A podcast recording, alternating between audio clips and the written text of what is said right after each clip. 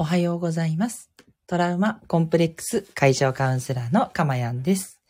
え今日もこの音声を聞いてくださって本当にありがとうございます。心より御礼申し上げます。えこの音声を収録している日時は2022年1月29日土曜日の6時30分を過ぎたあたりとなっています。はい。ということでね、皆さんいかがお過ごしでしょうか？今日はね、土曜日の朝ということでね、えー気持ちの良いね、えーお休みをとっている方も多いかもしれないですね。はい。なので、きっとね、この時間はあまり起きている方もいないかなと思うんですけど、えー気持ちの良いね、朝を感じながら、先に、えー放送していきたいなと思います。逆に聞いてくださってる方、ね、土曜日から早起きしてさすがでございますということで、一緒にですね、幸せを感じていけたらと思いますし、今日のね、放送内容をね、あの、何かね、ヒントにしていただいて、えーあなたのね、未来の幸せにつなげていっていただけたらとても嬉しいです。はい。ということで、えっと、今日のテーマなんですけれども、えー共同体感覚の2回目の放送をしたいと思います。え今日のテーマは、共同体感覚になる前に必要な3つのことということで、共同体感覚は分かったけど、なかなかそこに行けないっていうあなたのために参考となる情報をお届けしたいなというふうに思います。で、まず復習なんですけど、共同体感覚って何かっていうと、アドラー心理学でですね、アドラーさんが提唱している考え方なんですね。え他者を仲間とみなし、そこに自分の居場所があると感じられること。これが共同体感覚です。で、その他者っていうのがどの共同体かといったところは実は制限が一切ない無制限の共同体で、あの全然自分の家族っていうところから出発していただいていいんですけど、まあ仕事場だったり、それから学校だったり、で、はたまた、えー地域だったり、で、自分の都道府県だったり、日本、世界、宇宙、すべて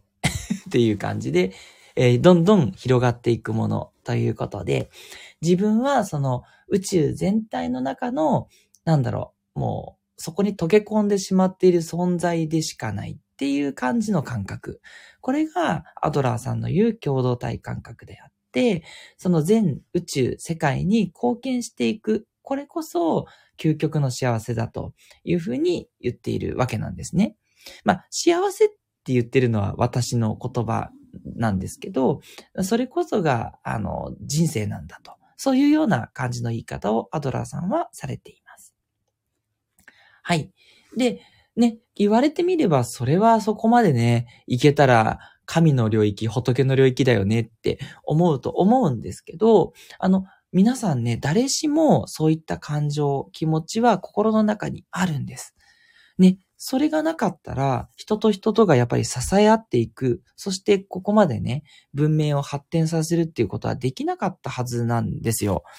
ね、自分自身がもう自分一人の人生だという感じで、自分一人一人の個体としてね、認識して動いている限りは、どうしても利害関係が出てくるし、いろいろなね、しがらみも出てきたりするので、ここまでね、人間の社会が発展してくるってことはなかったんじゃないかなと思うんですね。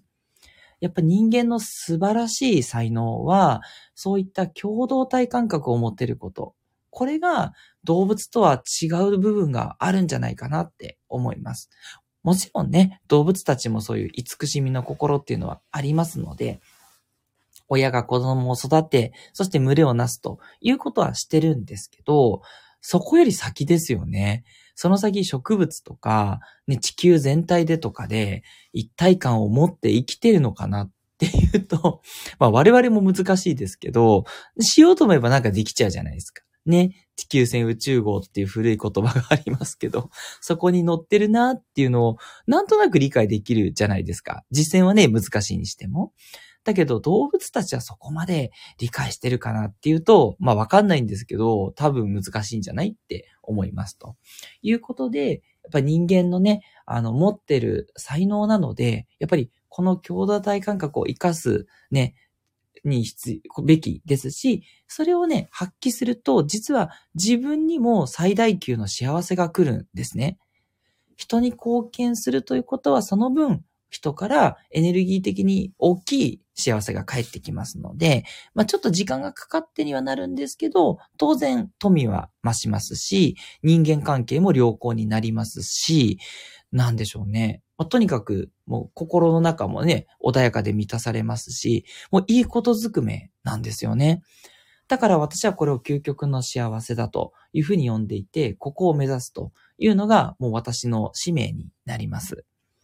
なんですけど、ただこれになる前に3つの必要なことがあるんじゃないかなってお伝えします。これがないと共同体感覚になろうとしてもちょっと難しいんですね。なので、この3つをですね、ぜひ皆さんにもクリアをしていただいて、一緒にね、共同体感覚に向かっていける、そんなね、えー、すごい人たちを一緒に目指しましょうというね、そういうお話になります。では、その3つのこととは何か。まず、1つ目は、心の傷を癒すということになります。はい。あの、自分がね、カウンセラーをやってるからっていうことではなくってですね、本当にこれがないと、やっぱり共同体感覚は難しいんですね。心の傷っていうのは、もうほとんどが他者から受けた傷です。親から受けた傷、友達から受けた傷、社会から受けてしまった傷、まあ学校でね、いじめにあっただったら学校から受けた傷。つまり、さっき私が申し上げたその共同体というところから、残念ながら自分がマイナスだと思って受けてしまった傷。これが心の傷なんですね。まあトラウマとかコンプレックスも全部そうですよね。だから周りの環境から、この負のね、えー、マイナスの影響を受けてしまっているこの傷が癒されていない限りは、どうしても自分を癒す方向に向かってしまうので、共同体に何か貢献しようっていう気持ちを邪魔してしまうんですね。はい。となると、まずは自分を修復するっていうことが先ですので、どうやったら自分の心の傷が癒えるかなということをね、先にやっていく必要があります。なので、まあ、いろいろなね、今、心の問題を取り扱う本、いっぱいありますし、そういう音声とかね、動画とか YouTube もいっぱい出てますし、ちょっとね、お金がかけられるとか、すごく重症のね、思いをされている方は、カウンセリングを受けると言ったことがいいんじゃないかなってお勧めしています。はい。ということで、一つ目は心の傷を癒すとなります。そして二つ目。二つ目は自分が小さな幸せ感を持つということになります。心の傷が癒されると、今多分プラスマイナスゼロには行くんですね。で、ここでえ共同体感覚に行こうとしてしまうと、あの、共同体感覚をしてるときに、なんかこう自分はなんかこうちょっとこう幸せじゃないみたいなちょっとね、そういう感じになりやすくなるんですね。やっぱり自分が心の傷は癒えたけど、自分がまだ幸せって思えてない意識のまま、えっと、全体に向かっていくっていうのはやっぱちょっと難しい部分がありますので、あの、すべてのね、幸せが叶ってる状態ではなくていいんですけど、ね、これなら、あの、最低限幸せだな、自分はもう最低限ここが満たせてれば大丈夫だなっていうね、そういう最低限のレベルの幸せ感を持つということが大事だと思います。はい。まあ、本当はですね、実はどんな状況でも私は幸せになれるとは思ってるんです。はい。そういうことをね、いろいろとお伝えしてきてるなとは思うんですが、ただ、あの、自分がね、あの、自分で幸せだ、だと思う。そのためには、やっぱある程度ね、まずは自分に意識を向けて、自分が手に入れることっていうのは必要だと思います。例えば、仕事を持っていない、仕事がなくなってしまった人が、その状態で、いくらそれでも幸せだって言われても、うーん、いやいやいや、こんな安定してない生活でそうは思えないよっていう方も多いと思うんですね。なので、現実問題としては、まずは自分が仕事を得て、安定した仕事に就いたら、まあ、あ、一定のね、あの、生活が安定するから幸せになりますよね。まあ、こういうような状況ですね。はい。なんで最低限、こう、衣食住がね、安定して取れるよっていう状況にするっていうところですよね。はい。これが2点目。自分が小さな幸せ感を持てる状態にしておくっていうことですね。はい。そして3つ目。三つ目は、その、もうここまで行けばですね、共同体感覚に行けると思うんですけど、ただ共同体感覚に行ってる、それからやっている間でも気をつけるポイントがあって、それが三つ目は自分を満たすっていうことなんですね。つまり、共同体感覚だから、10割もう自分が世界に貢献しなければいけないっていうことはなくって、何割でもいいので、最初はね、例えば3割だけ貢献とかでもね、私いいと思うんですよ。で、残りの7割は、引き続き自分を満たすことに勢力を注ぐということでいいと思います。前回もお伝えしたかなと思うんですけど、自分が満たされていないと、やっぱりね、何か貢献してても、つい見返りを求めちゃうんですね。なんかこう、自分が、こう、例えば注目されてるかなとか、なんかこう、これやったから代わりに何かこう自分にいいことを人してくれるかなっていう見返りをね、求めちゃって、もうその状態っていうのは残念ながら共同体感覚ではなくなってしまってるんですね。はい。あとはね、自己犠牲でやっぱりしんどくなってしまいますね。なんか自分の身を犠牲にしてしまってる感じがするっていうことなんですね。やっぱそれはね、えー、共同体感覚から残念ながら遠ざかってしまう。要は、共同体に貢献しようとしてることが、マイナスの効果になってしまう可能性を秘めているんですよね。で、まあ、共同体感覚というのは無償の愛と言い換えてもいいと思うんですけど、そうなってるかどうかのチェックっていうのはいろいろあるんですが、私のおすすめしたいことは、まあ、人が何々してくれないっていう気持ちになってる。これが危険信号ですね。それから気分がなんかイライラしている。これも危険信号ですね。はい。こういったサインを感じたらですね、もう全然気にせずに自分を満たす時間を作っていくっていうことですね。自分のエゴをね、えー、全然満たす、そんな時間を、えー、作った方が良くてですね。もうとにかく、もうなんか食べるでもいいし、一人カラオケをするでもいいし、なんかこうもう温泉に行っちゃうでもいいし、自分のしたいことをとにかくやるっていうことで、自分を満たすことだけをね、考えてもね、いいなというふうに私は思います。はい。ということで、三つ。一つ目は心の傷を癒す。二つ目が自分が小さな幸せ感を持つ。で、三つ目が、えー、自分を満たしていく。この三つになります。で、えっ、ー、と、最後になんですけれども、あの、自分を満たすことっていうのが、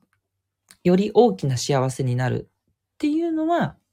ちょっと考え直した方がいいかもしれないです。もちろんね、もう自分を満たして、私はそれで人生 OK ですという方はね、そこで全然いいと思います。それは幸せはいつも言ってる通り人それぞれなので、それをね、どうこう言うってことはありません。ただ、小さな幸せまで行って、で、次に大きな幸せを目指そうっていう時には、必ず共同体感覚に行く必要があるんじゃないかなと私は思っています。どうもね、あの、自分を満たすっていうことを私もやってたんですけど、でもこれって、なんかね、幸せなんだけど、ちょっとね、虚しさがやっぱり残ってくんですよね。まあ、例えば私の場合だと、あの、自分を満たすために、まあ、一人でね、こう考える時間を取るとか、一人でちょっとこう癒す旅に出るっていうことをやるんですけど、でも、これって当然のことながら家庭があるので、家庭を犠牲にしてね、そういう時間を取ってるわけなんですよ。だから、共同体感覚から行くと、ちょっとそれに遠ざかってる行為だなっていうことは自覚しています。自分を満たすことだから、それはやるんですけど、それをやったら、またすぐ日常の世界に貢献するっていう時間に戻るようにしています。ずっとね、なんか自分がこうこもっていても、私はなんかより大きな幸せ感っていうのはあんまり感じられなくて、やっぱりこうやってあなたにこういろいろなことをね、お話ししていく時間だったり、仕事をしたり、家庭に貢献していく。うん。これが結局は回り回って自分の幸せを深めてくれる。そういうものだと信じきってるんですね。はい。ということで、小さな幸せ感まで行ったらですね、ぜひね、この共同体感覚って言ったところに向かって、もう世界全体